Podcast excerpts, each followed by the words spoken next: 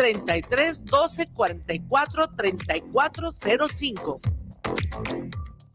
guanatosfm.net los comentarios vertidos en este medio de comunicación son de exclusiva responsabilidad de quienes las emiten y no representan necesariamente el pensamiento ni la línea de guanatosfm.net. Bienvenidos a su programa Psicoradio, donde tratamos temas del día a día, sus problemáticas y sus posibles soluciones. Comenzamos.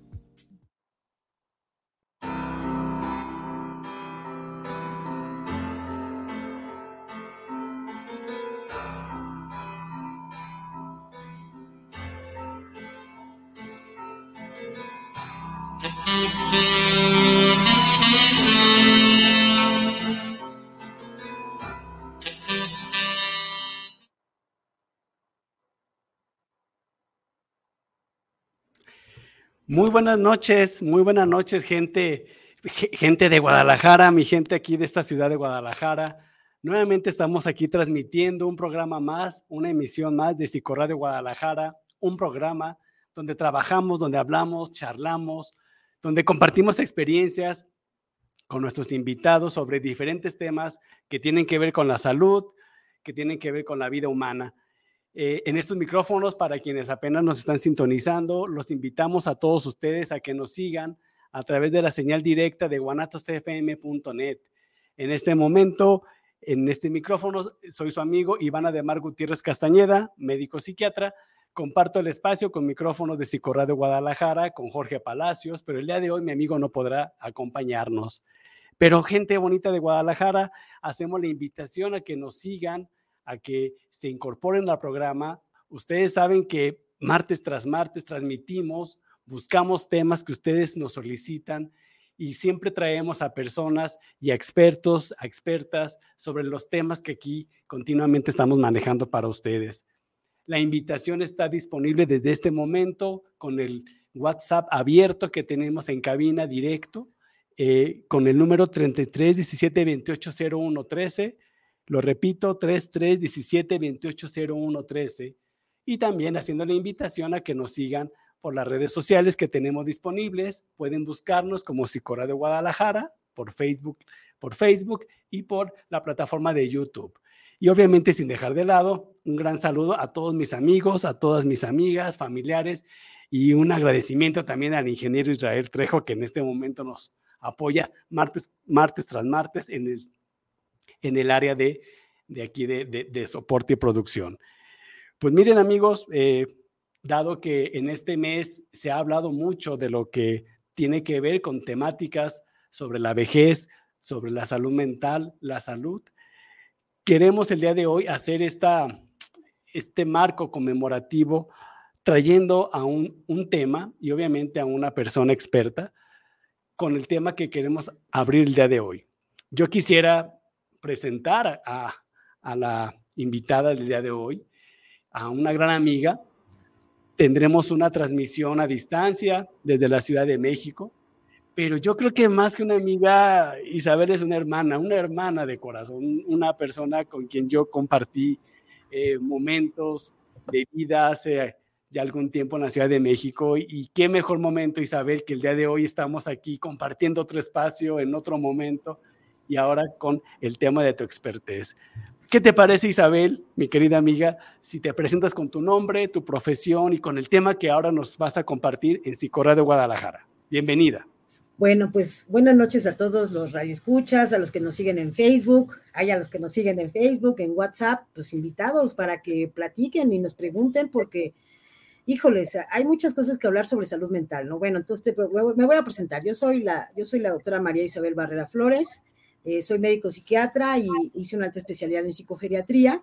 Y, pues bueno, me, me, ha encantado durante todos estos años trabajar con justamente con la cuestión de los adultos mayores y su complejidad.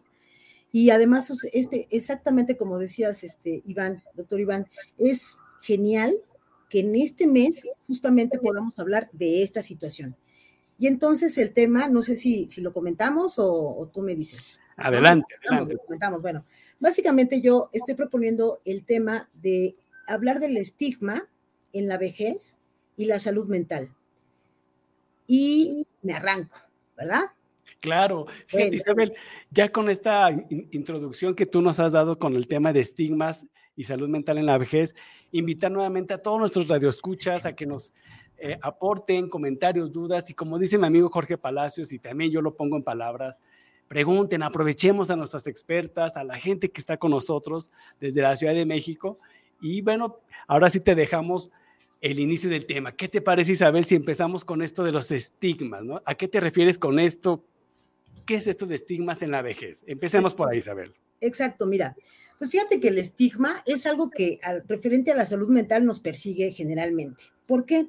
Porque hay mucha desinformación. El estigma es una etiqueta que se le aplica a aquello que es desconocido y por ende, como es desconocido, nos genera miedo y queremos alejarnos de esta, de estas de este tipo de información o de este tipo de personas que decimos, ay, es que como ya este, tiene una situación mental, hay que alejarlos. Entonces, esa cuestión mm, durante siglos y siglos ha pasado, pero en la actualidad ya no es, afortunadamente estamos en pleno siglo XXI, vale la pena hablar de trastornos mentales porque también es cierto que si muchas veces nos quedamos callados, hay personas que padecen en soledad su sufrimiento por no acercarse, justo por el estigma de que, ¿por qué voy a ir a un psiquiatra si de pronto yo tengo algún problema? Y entonces todos van a decir que ¿por qué voy a un psiquiatra? Entonces, eso es como generalmente lo mencionamos, que ese estigma limita el acercamiento de las personas a la salud mental, a una atención oportuna. Y pues bueno, tratándose de adulto mayor, te imaginarás, Iván, que bueno, es una situación tremenda. Para empezar, tenemos mismos estigmas sobre la vejez. Creemos que todos los viejitos tienen que tener las tres Ds. Eso lo escuché hace tiempo. Desdentado, deprimido, demenciado.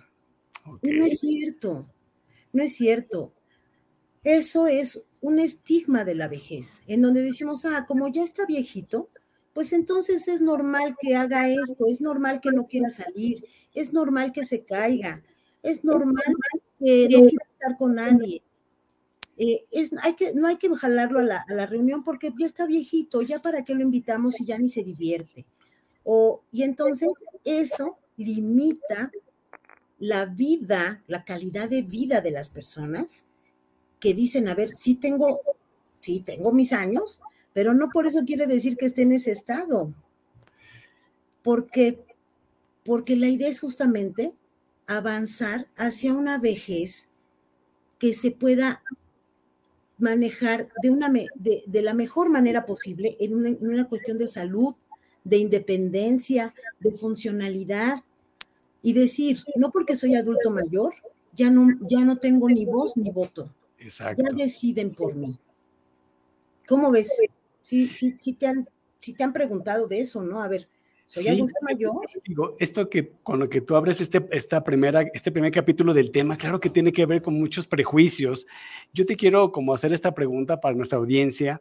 ¿Cuáles prejuicios tiene la sociedad sobre la vejez en particular? ¿Cuáles son los prejuicios que más prevalecen o que tú en tu campo de expertez eh, has identificado que tiene esta sociedad ante la vejez? Sobre todo, la idea del prejuicio, el prejuicio más tremendo es eso, como ya está viejito, ya no hace tal cosa. Y entonces ya no le pedimos opinión si lo quiere hacer o no lo quiere hacer. Simplemente damos por hecho que no lo va a hacer porque está viejito. Ay, como está viejito, pues se tiene que enfermar y es normal. Ay, como está viejito, se tiene, pues se cayó, pero es por la edad y no es así. Exacto.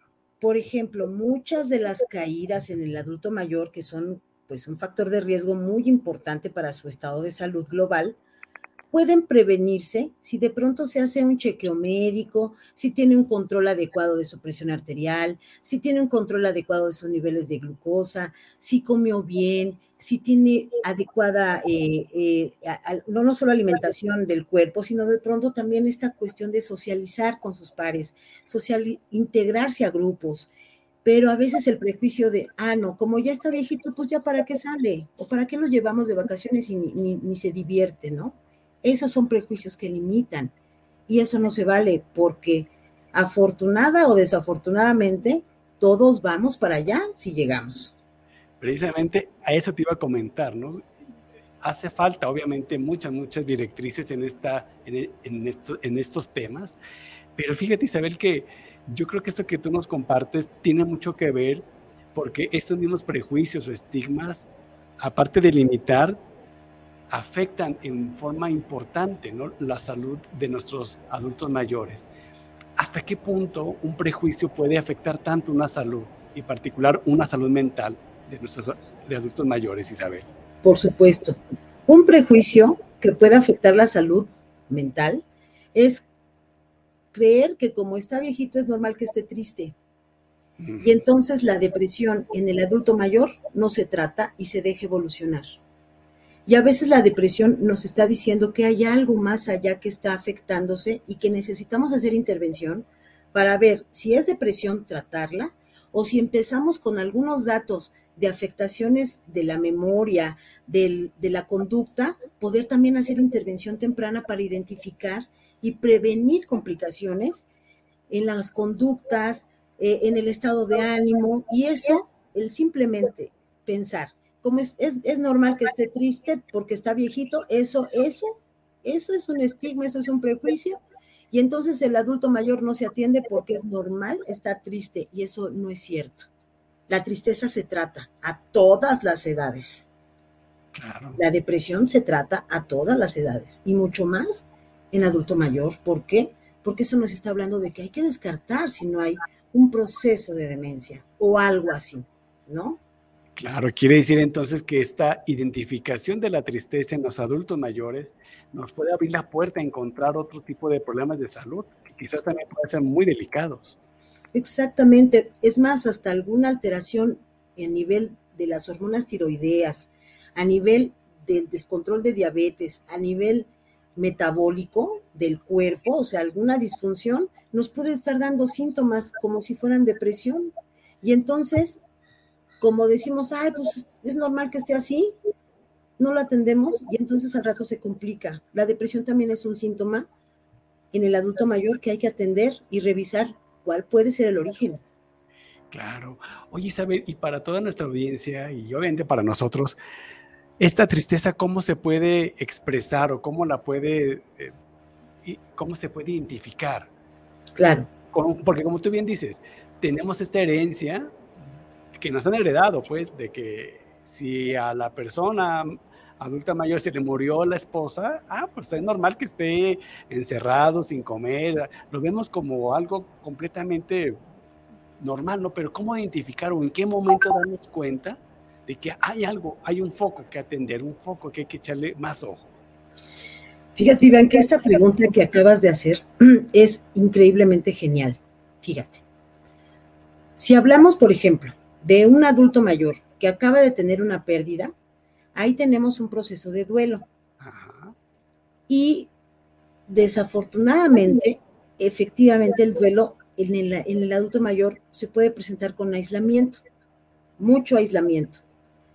Y todos lo dicen, bueno, pues déjenlo que llore, pero el problema está que a veces los adultos mayores no lloran.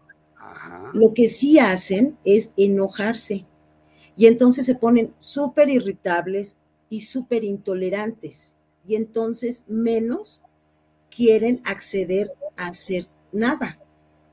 Y si de pronto el adulto mayor no quiere hacer las cosas y su entorno familiar o su entorno social dice, ay, pues que no las haga porque ya está, ya es adulto mayor, entonces eso se va complicando, complicando. Y entonces el aislamiento va siendo también causa de que de pronto el paciente en su intolerancia y en su, en su irritabilidad pueda presentar también caídas. Ok.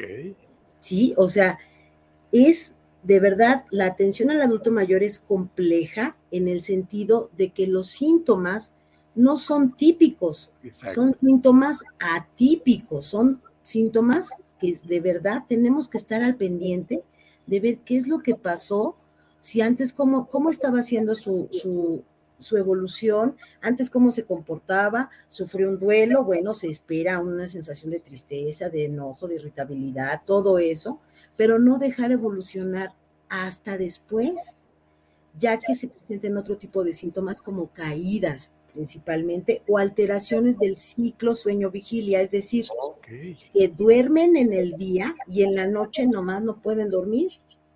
Y eso también les empieza a voltear eh, su vida cotidiana porque entonces ya no comen a sus horas, no duermen a sus horas y entonces empieza a, vivir como esta cuestión de apatía, de no querer hacer las cosas y entonces eso es lo que tenemos que prevenir, ese deterioro. Por eso hay que identificarlo y atenderlo. Claro. ¿Y qué nos puedes hablar sobre también el suicidio en la vejez? ¿En qué punto también puede estar este presente? ¿no? Porque también creemos que, que si se quiere morir hasta los, los ignoramos, ¿no? Digo, muchas veces la sociedad ignora estos avisos verbales y no verbales de nuestros adultos mayores. ¿Qué nos puedes decir de esto, Isabel? Sí, pues mira, Iván, también excelente pregunta. Referente a la cuestión del suicidio, también hay otro estigma, porque dicen, no, ¿a poco los viejitos se quieren morir? ¿A poco el adulto mayor quiere morirse? O sea, no, pues ya no le falta tanto, ¿no? Así de ese nivel. Esos comportamientos se llaman viejismo, así, viejismo, y que son conductas de rechazo hacia el adulto mayor. Entonces, de pronto el paciente dice, sabes que ya no, ya no le encuentro sentido a la vida, mi pareja ya no está, por ejemplo, Pasó ahora mucho, muchísimo desafortunadamente, pasó con la pandemia de COVID. Muchos pacientes que llegaron juntos al hospital, algunos no salieron juntos. Y entonces tampoco hubo un proceso de despedida de los restos, despedida de los ritos funerarios que son esenciales para el manejo del duelo. Y entonces de pronto la otra persona se queda con la idea de mi sentido de vida, que era él o ella, ya no está. Entonces, ¿para qué? Y todos dicen otra vez lo mismo, ah, pues es que es normal que esté así y no llevan a atender ese duelo para que de pronto pueda expresar su sufrimiento, su dolor en compañía de alguien que a, lo mejor puede ser su familia o no, de preferencia un profesional, un psicólogo, un tanatólogo, un psiquiatra, donde podamos de pronto sí poder platicar de qué es esta situación que está viviendo para sentirse sin sentido de vida. No no hacer, eh, no menospreciar Eso. ese tipo de expresiones en los adultos mayores. O sea, no decir, ah, y eso pasa no solo con adultos mayores. En realidad, cuando hablan de suicidio, dicen, ay, es que está manipulando.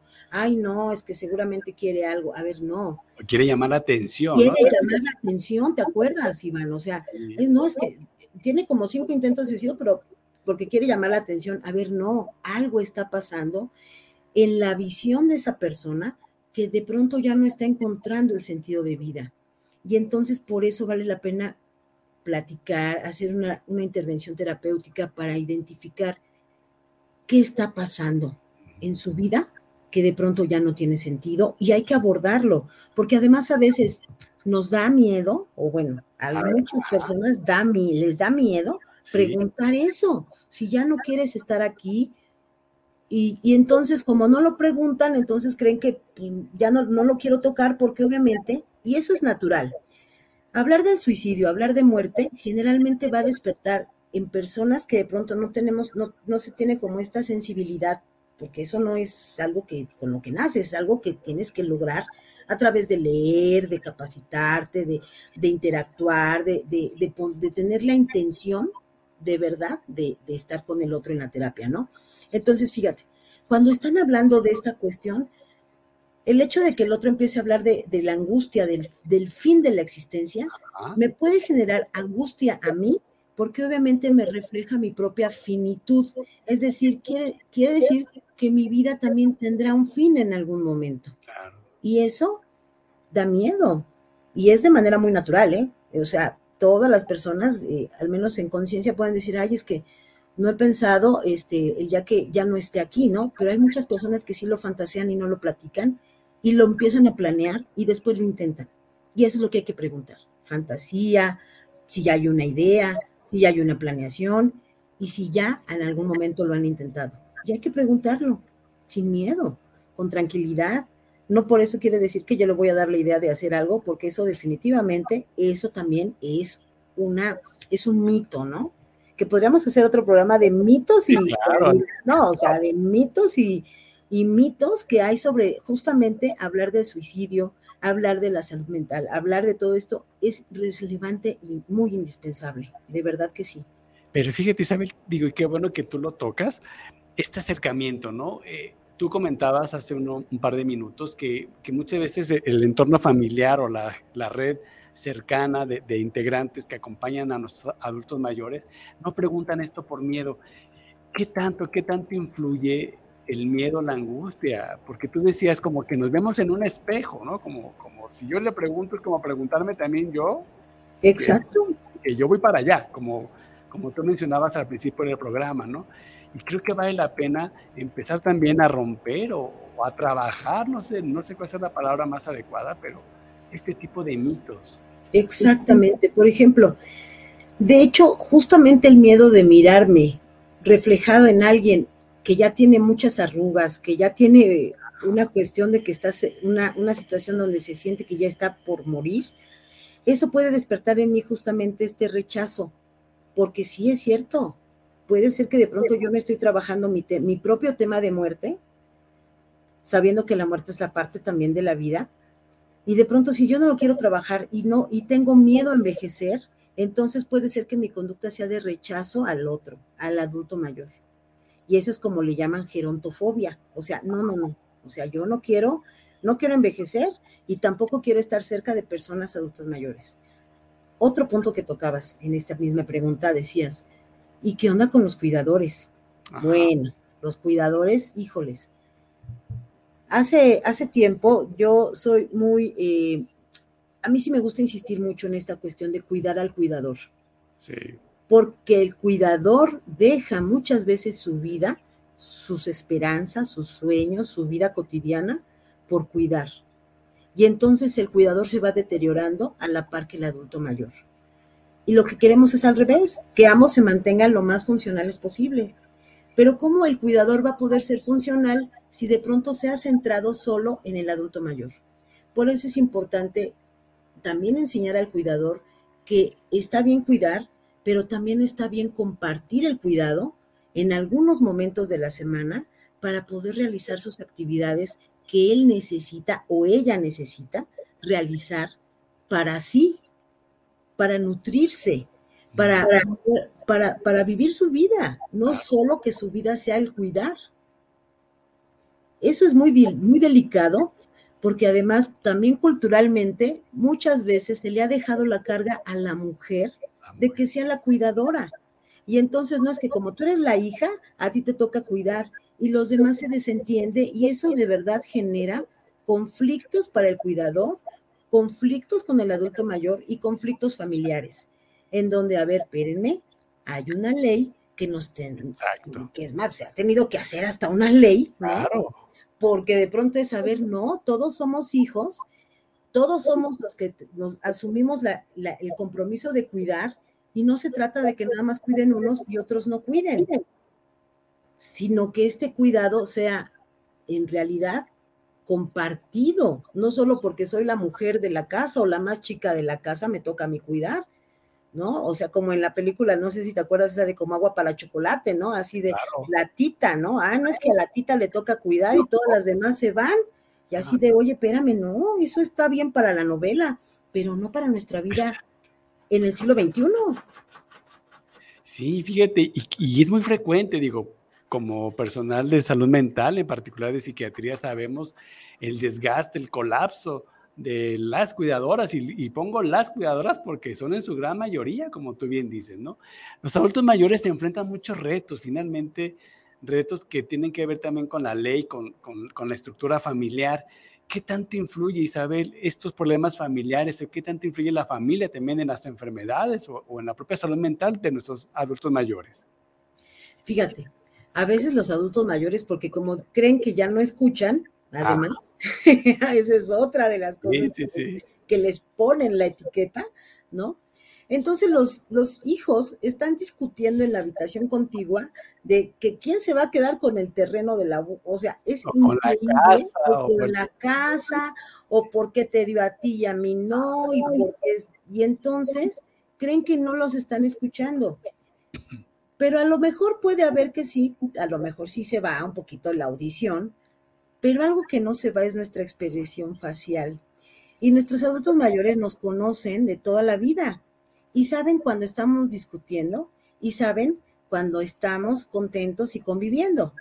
Y entonces les queremos ocultar información de conflictos sin tomarlos en cuenta. Exacto. Y esta cuestión de tu opinión no es valiosa, eso también genera pues tristeza, porque al final dice, oye, yo estuve aquí, los cuidé, me entregué lo más posible para crecerlos, para acompañarlos, y a la mera hora les pesa devolver un poco de ese cuidado y además están peleando todo el tiempo y entonces por eso es importante los, ahora sí que poder ah, eh, arreglar, eh, conciliar y tomar en consideración justamente este tipo de aspectos cuando tiene que ver mucho los bienes materiales, ¿no? Y también, pues, cuestiones de cariño hacia el adulto mayor, ¿no? Que realmente eso creo que el adulto mayor recibe bastante bien cuando lo hay, a pesar de que esté enojado porque está triste porque su pareja falleció, pero sigue siendo parte del entorno, sigue siendo parte de la familia y hay que escucharlo y darle su lugar y mantener su respeto y su dignidad independientemente de la edad. Yo creo que estas palabras que acabas de decir, Isabel, y con las que te invito a que cerremos esta primera parte para ir al corte comercial, son trascendentes, ¿no? La dignidad como ser humano y, no dejar de lado que son adultos y que no hay que hacer tampoco este estima de tratarlos como niñitos o como de gente, porque luego yo escucho, ¿no? Que, que, que, que luego los propios hijos o la red familiar los tratan como, como gente inmadura, como, como de manera infantiloide incluso, ¿no? Exacto. les quita derechos, digo, tú como también experta en derechos humanos, pues yo creo que también eso es un tema que, que vale la pena tomar en cuenta, ¿no? Por supuesto, por supuesto. Como dejarles ese papel de adultos, ¿no? Y que también ellos decidan, y, en esa decisión de ellos respetarla, ¿no? Y, ¿no? y no minimizarlas. Así es, así es, para evitar el abuso, prevenir el abuso. Eso, fíjate, una palabra y un problema que es muy continuo. Digo, tú, tú tienes más experiencia en esta cuestión de, de psicogeriatría, pero ya nos platicarás un poquito más a detalle esto del abuso, si es una consecuencia de estos estigmas, si es una consecuencia de algún otro problema. ¿Qué te parece a mí, Isabel, si, si nos vamos a un corte comercial? A nuestra audiencia recordarles que estamos hablando del tema de estigmas en la vejez y salud mental con nuestra invitada doctora María Isabel Flor, eh, Barrera Flores. Yo te andaba cambiando el tema. Volvemos en un par de minutitos, Isabel, y estamos aquí presentes. Claro que sí. Estamos.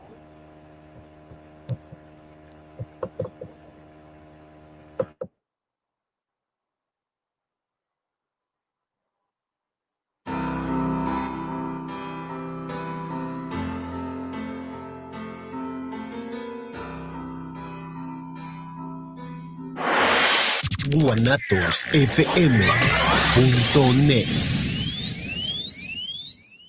Silvia Pinal es un caso de la vida real, Sergio. Y esta semana, en la Hora Nacional, nos contará qué se siente ser la última diva del cine mexicano. Cuando Silvia Pinal sonríe, llena las pantallas. Y esta semana llenará la noche con sus recuerdos. Además, estarán con nosotros sus hijos Silvia Pasquel y Luis Enrique Guzmán. Acompáñenos a conocer esta hermosa historia. Somos sus amigos Sergio Bonilla y Orlando Abad. Los esperamos este domingo en la Hora Nacional. Esta es una producción de RTC de la Secretaría de Gobernación. Gobierno de México peatones, personas con discapacidad, ciclistas y vehículos no motorizados van primero. También el transporte público y la distribución de alimentos, medicamentos y otros bienes. La Ley General de Movilidad y Seguridad Vial, aprobada por el Senado, promueve ciudades caminables, humanas y garantiza el derecho a desplazarse en forma accesible, eficiente y sostenible. Con infraestructura vial de calidad, sin exclusión o discriminación. Senado de la República. Sexagésima quinta legislatura. Triton Pets, tienda de mascotas, te ofrece un amplio surtido de accesorios, alimentos y pequeñas mascotas, así como todo lo necesario para su cuidado. Con el respaldo de las mejores marcas del mercado, estamos ubicados en el centro comercial de Chedragui Lomas, Avenida Río Nilo, número 7540, local 29, entre Malecón y Patria. Te esperamos de lunes a domingo de 10 y media de la mañana a 8 de la noche o contáctanos al 33 14 11 22 22. Y recuerda, el mejor surtido y atención está en Tritón Pets.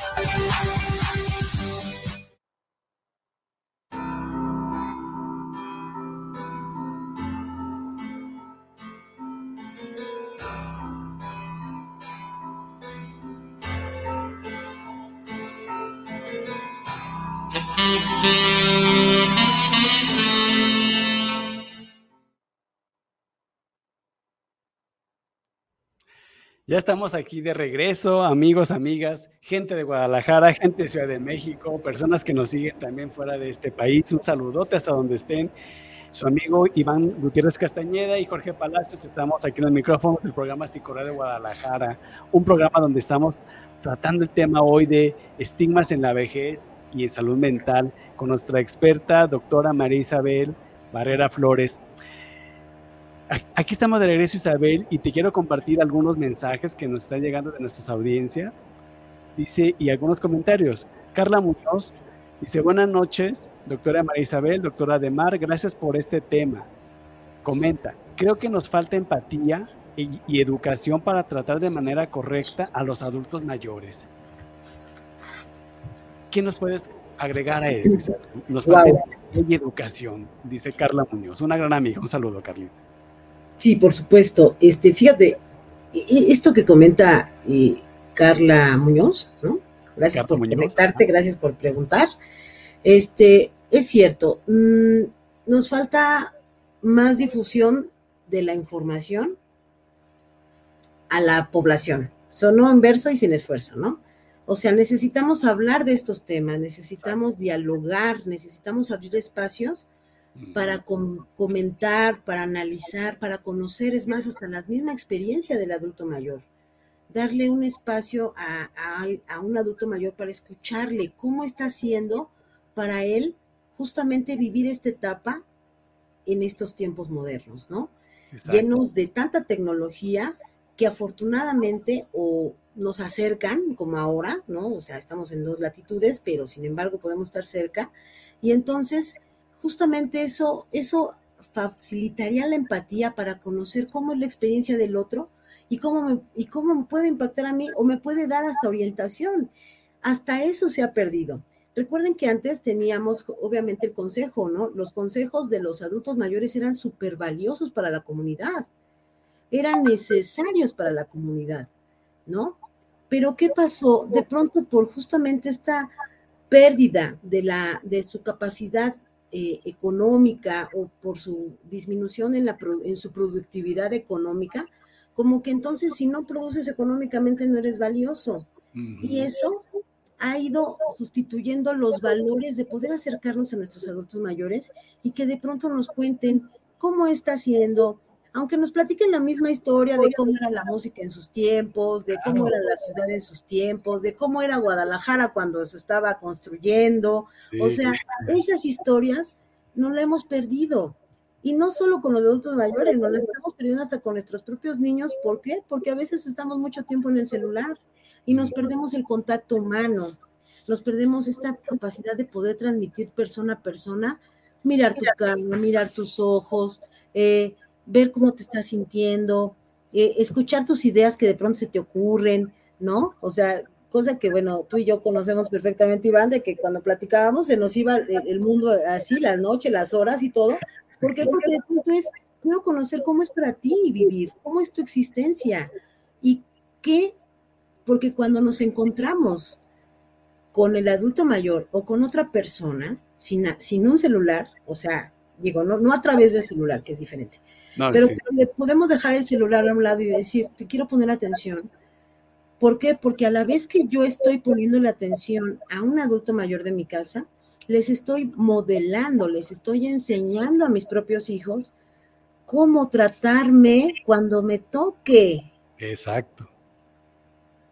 Y Sí. luego, ¿cómo? ¿Cómo, cómo quiero que sean lindas personas conmigo si ellos vieron cómo trataba a mis adultos mayores? Porque eso no solo se dice, eso se hace y se imita Con el ejemplo, ¿no? El con ejemplo el ejemplo. marca el aprendizaje. Ti- Tienes toda la razón. Aquí también hay un comentario, Isabel, que te lo quiero compartir. de Claro. Roberto Marín Dice, solo recordar que el artículo 1 de la Constitución Política de los Estados Unidos Mexicanos protege el derecho humano a la dignidad. Además, hay tratados internacionales que hablan del tema y manda felicitaciones. Ah, muchas gracias. Sí, fíjate que hablando de eso, bueno, a mí me gusta, ¿no? Como bien dices, este, me gustan los derechos humanos. Sí, claro. Porque definitivamente algo maravilloso que pasó en el 2011, chequenlo, revísenlo, porque eso nos compete a todos, a todos. En el 2011 se, se, modificó la constitución y se incluyó, en vez de poner hombre o mujer para evitarnos broncas, sí. se puso el concepto de persona, persona con dignidad. A partir del 2011 se hace modificación a la, a la constitución y entonces el hecho de hablar de personas nos dice, independientemente de tu género, tu edad, tu estado civil, bla, bla, bla, tienes derecho al respeto a tu dignidad. Y mucho más cuando se trata justamente de estas poblaciones vulnerables, en situación de vulnerabilidad. Eso. Uh -huh. Que eso además nos puede dar eh, una, una, una, visión de con lo que comentaba Carla, o sea, la, nuestra participante, ah. este, es, puedo ser empático, pero ¿cómo puedo darme el tiempo para tratar a alguien si a veces a mí misma no puedo ser empática conmigo. O sea, yo también, lo que comentábamos de los cuidadores, ¿cómo puedo cuidarte si yo no, si yo me descuido? Claro, sí. Entonces, da, también yo, cada persona tiene necesidad de respetar a su dignidad, pero aparte de respetar la dignidad del otro. Y si eso se hiciera lo que nuestra magna constitución dice, bueno, esto, y, y, y, por qué no pensar que algún día se pueda hacer, ¿no? Que de pronto nuestros valores puedan trascender justamente a las generaciones que nos siguen, ¿no? O a, los, o a nuestras mismas generaciones, nuestros contemporáneos, para decir, vamos a hablar de dignidad, vamos a hablar de vejez, vamos a hablar de muerte, pero vamos a hablar de vida plena. Y eso es hermoso. Claro, digo, y precisamente como tú comentabas, es necesario traer estos temas, estas temáticas a espacios, a espacios donde sea posible traerlos. Digo, ya no solamente a universidades o espacios ante profesionistas, es a donde haya oportunidad. Psicología de Guadalajara, Isabel, es un espacio que también hemos creado con este fin de, de abrir estos temas y de transmitirlos a toda nuestra audiencia y que se haga esta transmisión a más y más personas, ¿no? Por supuesto. Jorge Palacios, amigo, un, abrazote hasta donde te encuentres. Dice, saludos, doctora Isabel. ¿Qué tanto la familia es la responsable de la sintomatología generada en los adultos mayores? ¿Y de qué manera debemos actuar para apoyarlos para una calidad de vida? Ándale, algo de lo que decías. Algo, algo, así es. Bueno, pues muchas gracias por la pregunta nuevamente. Fíjate, eh, los síntomas, híjoles, son eh, fenómenos eh, complejos que pueden ser corporales, que pueden ser, eh, bueno, físicos. Corporales me refiero a que se pueden manifestar en, en, todo en toda la corporalidad, se pueden manifestar en, los, en el ánimo, en el afecto, eh, en la manera como pensamos, en la manera como nos conducimos. En todos esos aspectos, a grosso modo, se pueden ver síntomas. Si de pronto en la familia está viendo algo que el adulto mayor está percibiendo, que no se habla, que está generando conflicto, que no se está siendo honesto. Entonces, quizás sí el adulto mayor pueda tener alguna, algún reflejo de esta como tristeza, lo comentábamos hace un momento, como esta tristeza de decir, algo está pasando y no me lo están diciendo porque creen que no me doy cuenta. Y entonces, eso habla de que no hay suficiente comunicación. Entonces, los síntomas pueden presentarse si de pronto no hay suficiente comunicación, no hay confianza para escuchar y que además de verdad sí los escuchen. Porque también ha pasado que el adulto mayor quiere hablar y el cuidador, no, no, no, pero es que tú no te sientes así, tú no esto, tú no lo otro, es que no, no quiso comer, no quiso lo otro. Y a veces, por ejemplo, hasta en las consultas médicas, es, a ver, entonces en vez de hablar al, al, al, adulto mayor, le hablan al cuidador. A ver, díganme cómo estuvo su papá o cómo estuvo su mamá. Y entonces el adulto mayor se dice así como, hey, este, pero yo no soy un bulto, aquí estoy y puedo hablar y, también tengo derecho a hablar y, decir cómo me siento. No necesito en ocasiones que, que, tú estés todo el tiempo conmigo y eso genera malestar por no darle el, eh, justamente por invadirle, decir, no, como tú ya estás adulto mayor, ya, ya, ya no tienes que decir, yo voy a decir lo que te toca. Y eso, ahí también se puede justamente ver una cuestión de abuso. Y nosotros desde afuera, en la valoración, podemos decir, a ver, déjalo hablar, ponle, pon un poco de límites, a ver, quiero escuchar qué está diciendo el adulto mayor, porque necesita ser escuchado y la consulta es de él. Exacto. Sí, fíjate, esto...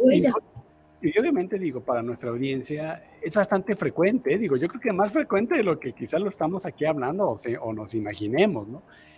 el, adulto mayor llega a una consulta y el familiar, la hija, el cuñado, quien sea, habla por ellos y no los deja ni hablar, ¿no? Y uno tiene que poner ese límite de espérenme.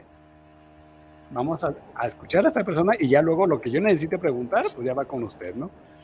Fíjate, ¿sabes? Te comento te comparto ese comentario que dice, considero que podemos apoyar a nuestros adultos mayores incorporándolos en las decisiones y actividades de su familia y el entorno para que sientan lo importante que son con ello y con ello damos reconocimiento en vida y no esperar a que ya no estén con nosotros para reconocerlos. Wow, totalmente de acuerdo, totalmente de acuerdo. Porque también luego justamente vienen esas complicaciones. De pronto es, ay, ¿por qué yo no hice más? ¿Y por qué no sé qué tanto? Y que no sé cuánto, ¿no? Y, muy válido también el dolor, por supuesto. Se vale sentirse culpable, se vale sentir. Pero entonces, ¿para qué meternos en esa cuestión si podemos aprovechar justamente cuando están en vida? Aun cuando a lo mejor algunos no nos comprendan, al menos tocar su mano con calidez, con amor, porque insisto, no solo, no todo es solo hablar. Hay otras maneras también de hacer sentir la presencia y el afecto hacia el adulto mayor para que justo, aunque a lo mejor pueda ser que dice, no es que ya no me oye, pero al menos que sepa que mi mano le está diciendo, aquí estoy, y, estoy para ti, ¿no? Pero también con límites, con límites. Como tú bien dices, ¿no? El acercamiento no es solamente verbal, ¿no? Tiene, tenemos que echar a andar todo nuestro sentido, nuestro ingenio, pero el punto es acercarnos, acercarnos y escuchar, no con el oído, con todos nuestros sentidos, qué está pasando ¿no? con nuestros adultos. Así es, con todo nuestro ser. Eso, con todo, nuestro, todo nuestro ser, por supuesto. Esa es la palabra y la frase que me faltaba decir. Javier Ramírez manda saludos al programa desde la Ciudad de México. Muchos saludos, Javier, gracias por seguirnos y te manda muchos saludos a la doctora Isabel y al doctor Iván. Muchas gracias. Luis Eduardo Morales, también saludos para el programa desde Tlaquepaque Centro, acá en zona metropolitana de Guadalajara. Oscar Rodríguez, también saludos al programa desde la Ciudad de México. Saludos para para los ponentes. Isabel, aquí nos comentan, nos hacen una pregunta que dice, ¿cómo podemos ayudar a los adultos mayores debido a su vulnerabilidad? Bueno, así nada más. Así, así está la pregunta. así nada más. Ayudar a los adultos mayores debido a su vulnerabilidad. Así es. Por ejemplo, eh, primero que nada, escuchar qué necesita el adulto mayor porque además también nos da por eso, no sé si te ha pasado, Iván, que de pronto nosotros creemos que es lo que necesita el otro. Sí, claro. Nosotros decimos, no, es que él necesita esto, él necesita aquello, o ella necesita esto. Y entonces de pronto es, a ver, permíteme, yo quiero que me diga, ¿qué necesita? ¿Qué, qué sería lo mejor que podemos hacer para que te sientas mejor? Y entonces validar su experiencia de vida, validar lo que nos está diciendo desde su necesidad, no querer eh, solucionar algo cuando no nos lo están pidiendo. Y eso aplica para todos también. Sí, claro. Ajá. No sé si contesté la pregunta, pero creo que eso es lo más valioso, escucharlos y ver qué necesitas, en qué te puedo ayudar. Dice otra pregunta que nos hace aquí la audiencia. ¿Cómo ¿cómo mejoraremos la calidad de vida de los adultos mayores? Digo, yo creo que esta, esta pregunta puede englobar el tema que estamos hablando. ¿Cómo mejoramos la calidad de vida? Ya nos hablabas de escuchar, acercarnos. ¿Cómo más podemos mejorar esa calidad de vida desde lo que nos toca, Bueno, por ejemplo, podemos, eh, en, en, el sentido, en esta visión biopsicosocial, ¿no? Que habla de la parte fisiológica, anatómica, o sea, el cuerpo, eh, la parte mental, la parte espiritual eh, y la parte social, creo que en cada uno de los rubros podemos ver lo que el, el adulto mayor necesita, eh, porque además, eh, por ejemplo, a lo mejor quieren salir a dar una vuelta a la manzana porque ya tiene rato que no han salido, pero no salen porque les da miedo a caer, por ejemplo. Mm. Y eso también es algo que hay que atender, porque el miedo a caer puede postrar a una persona de decir, ya como ya me caí, ya no me voy a querer levantar. Y entonces empiezan a aislarse. Entonces, por ejemplo, poder proponer, quisieras ir a, a, a, ir a dar la vuelta a un parque, este, ¿qué ropa quieres que, que, por ejemplo, si le van a comprar algún suéter, alguna cuestión, realmente preguntarle si quiere eso, o solo porque yo tengo frío le voy a poner un suéter. Bueno, aplica aquí en la Ciudad de México, allá en Guadalajara aplicará otra cosa, ¿no? Pero también, también, también, también sucede, ¿no? Pero, pero a lo que me refiero es, eh, entonces de pronto esto es, ¿cómo puedo saber, este, cómo poder apoyar? Pues básicamente es eso, o sea, es escuchar qué necesitas, en qué sí puedo apoyarte y qué cosas de plano, pues están fuera de mis manos. Y también identificar junto con él qué nos ayudaría a conectarnos mejor. A lo mejor le gustaría ir a misa juntos, o tiene rato que no va a la misa en tal iglesia que antes iba y que está más lejos de la colonia donde vive. Y entonces vivir esa, ese espacio como una manera de acercarte a su parte espiritual, pero también a esa convivencia. Aquí el punto es que como adultos tengamos la intención de ayudar, la intención de querer, complacer eh, y por cariño hacia el otro. Eso es esencial, me parece, muy esencial. Y esto finalmente, pues yo creo que tenemos la responsabilidad, no solamente como profesionistas, como seres humanos, de hacer modelos o de reestructurar modelos de acercamiento a los adultos mayores y de tener esta perspectiva diferente, Isabel, hacia la propia vejez, ¿no? Tú decías al principio del programa, eh, los que puedan tener la dicha o la suerte de llegar a esta etapa, pues qué afortunados, ¿no? Pero también esta misma dicha de llegar a esa etapa, pues también se enfrentan a la otra cara de la moneda, pues a todos los retos a los que se van a enfrentar, o a los que se pueden enfrentar.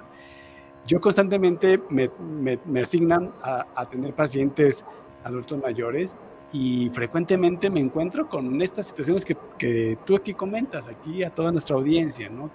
Toda esta minimización, esta, estos estigmas y creo que muchas veces las consultas en, el área de la psiquiatría también se enfocan mucho a desestigmatizar, como a trabajar esto a la par de, lo que se puede ofrecer como tratamiento. Pero sí es importante, Isabel, yo creo que tener una perspectiva o ir, ir construyendo una perspectiva distinta hacia la vejez en general. ¿Tú qué piensas de esto, Isabel? Wow, pues esa es, esa es una lucha cotidiana totalmente. Eh, es como ir informando, ir sensibilizando, ir acercando. Por eso de verdad agradezco mucho la invitación a, a, a este tu espacio, a este espacio que han construido, porque me parece súper relevante acercar, como bien decías tú hace rato, estos temas de importancia social, porque podemos cambiar, no al mundo, pero al mundo sí, al mundo de una persona. Exacto. Y con eso creo que sería wow, poder decir, al menos hice todo lo posible para poder mejorar su calidad de vida y al menos puedo decir, le serví, le ayudé, lo acompañé desde mis posibilidades para estar con el otro y aparte con todo el respeto y con todo el cariño que se merece la otra persona.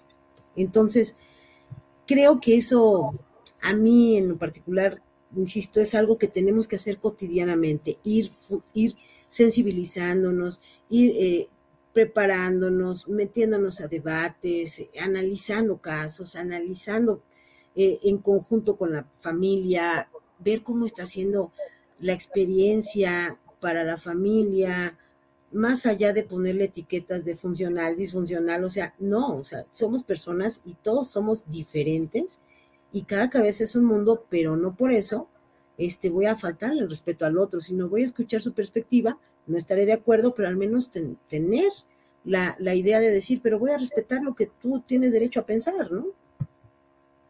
Y eso, y eso yo creo que es, es la, sería una de las piedras que pueden dar eh, a esta nueva construcción. Y yo creo, Isabel, también te comparto y a toda nuestra audiencia que estos temas, cuando hablamos de, de adultos mayores, de vejez, pues no solamente son para adultos mayores. Estos, estos programas, estos espacios van dirigidos a toda la población porque desde, desde, desde todas las edades se puede hacer esta nueva forma de ver la vejez y más porque finalmente sabemos que en los próximos años la población va creciendo de adultos mayores.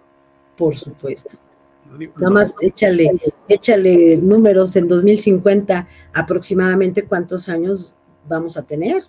Exacto.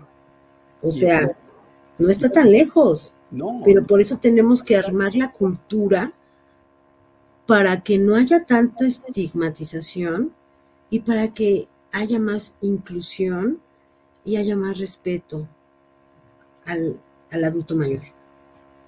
Sí, fíjate, e, esta palabra de respeto creo que, insisto, es una de las piedras angulares, no la única obviamente, pero sí vale mucho la pena, ¿no? Que, a todas las edades eh, busquemos hablar de estos temas y como tú dices, hablarlo como lo es, no con eh, eh, formas de, estereotipar o formas de, de, mal, mal, informar, ¿no? Yo creo que algo importante es entender en dónde estamos y hacia dónde vamos. Insisto, y los que alguna, en algún momento tengan la dicha ya de haber llegado, o los que probablemente tengamos esa dicha, pues también saber que vamos a enfrentarnos a muchos, a muchas situaciones que hay que sortear y hay que poder resolver. Isabel, pues fíjate que pues aquí tenemos eh, nuestra audiencia que nos manda muchos saludos, también José Luis Ruiz nos manda muchos saludos aquí al programa. Creo que estos temas que hemos traído de geriatría y en particular de psicogeriatría siempre alientan, mueven, decimos en, en las áreas de salud mental. Y hoy no fue la excepción y no ha sido la excepción. Yo quisiera preguntarte, Isabel, para no toda nuestra gente que nos está siguiendo en este momento, ¿con, con qué quisieras que se quede? Con, ¿Con, qué mensaje claro y básico quisieras tú cerrar el programa para toda la gente que nos está siguiendo en este momento? Pues a mí me gustaría para concluir, eh, básicamente que cuando vean a un adulto mayor, en serio en su cabeza, en el pensamiento, en su lenguaje, en su discurso que a veces nos decimos eh, eh, cuando pensamos, de pronto digan, quiero tratar con respeto a este adulto mayor. Como quiero respetarlo, porque desde ahí empieza todo, desde la manera en cómo yo pienso y como pienso, actúo. Y entonces creo que con eso me gustaría cerrar respetar al adulto mayor, eh, pero también empezando desde mi cabeza para en realidad respetarlo. No, pues un mensaje realmente que invita, invita a que lo transmitamos y un mensaje que nos obliga también a trabajar en ello, ¿no? Acercarnos cada vez que veamos a una persona adulta mayor en las circunstancias en que se encuentre, con esta forma de pensar, hay que tratarlo con respeto, ¿no? Porque sí, muy frecuentemente este respeto creo que es el, uno de los motivos que generan muchos, muchos problemas alrededor de estas personas. Así es. Isabel, pues eh, ya estamos ahora sí cerrando el, programa, un, programa muy nutrido, eh, con muchas ideas, con muchos comentarios. A nombre de Psicología de Guadalajara, a nombre mío de, de tu amigo que, que, siempre te recuerda y te tengo mucho en mente acá en Guadalajara. Muchas gracias. Te mando un saludote, Isabel, con mucho cariño, a nombre de Jorge Palacios, nuestro conductor, psicólogo que no pudo estar, pero que participó aquí también en el programa. Te agradecemos mucho tu tiempo, tu interés y tu experiencia. Y obviamente también a toda nuestra audiencia que nos estuvo siguiendo minuto tras minuto, les decimos que hay que ser, hay que empezar, hay que empezar a trabajar esta conciencia esta nueva perspectiva de atender y de interaccionar con los adultos mayores. ¿Hay algún número, alguna, algún correo, algún lugar donde tú puedas atender consultas que nos puedas proporcionar, Isabel? Bueno, eh, les puedo proporcionar mi correo electrónico si tienen alguna duda, alguna orientación que requieran. Este es DRA, o sea, como doctora, en la abreviación de doctora, DRA.isabelbarrera, arroba gmail.com. Ahí estoy a la orden. ¿Y allá en Ciudad de México tienes algún espacio donde puedas atender? Para este, nos, sí, nos podríamos, sí, claro que sí tengo el espacio, pero el contacto siempre es a través del primero del correo electrónico. Ah, perfecto. Así es. Bueno, pues ahí está, amigos y amigas, ahí está ya eh, la, dirección, el correo que nos facilitó la doctora Isabel. Isabel, muchísimas gracias nuevamente. Y bueno, pues amigos, amigas, eh, damos por terminado el tema del día de hoy. Muchísimas gracias por sus comentarios, participaciones y nos, nos seguiremos viendo aquí en el siguiente martes con otro tema, con otro espacio, pero siempre con la, con la intención de seguir transmitiendo experiencia y conocimiento. Isabel, amigos, amigas, muy buenas noches desde Guadalajara, Jalisco, y un abrazote, Isabel. Un gran abrazo, muchas gracias por la invitación. Y como dice nuestro amigo Jorge Palacios, sean felices. Muy buenas noches, Isabel. Hasta, luego. Hasta luego. Gracias. Gracias.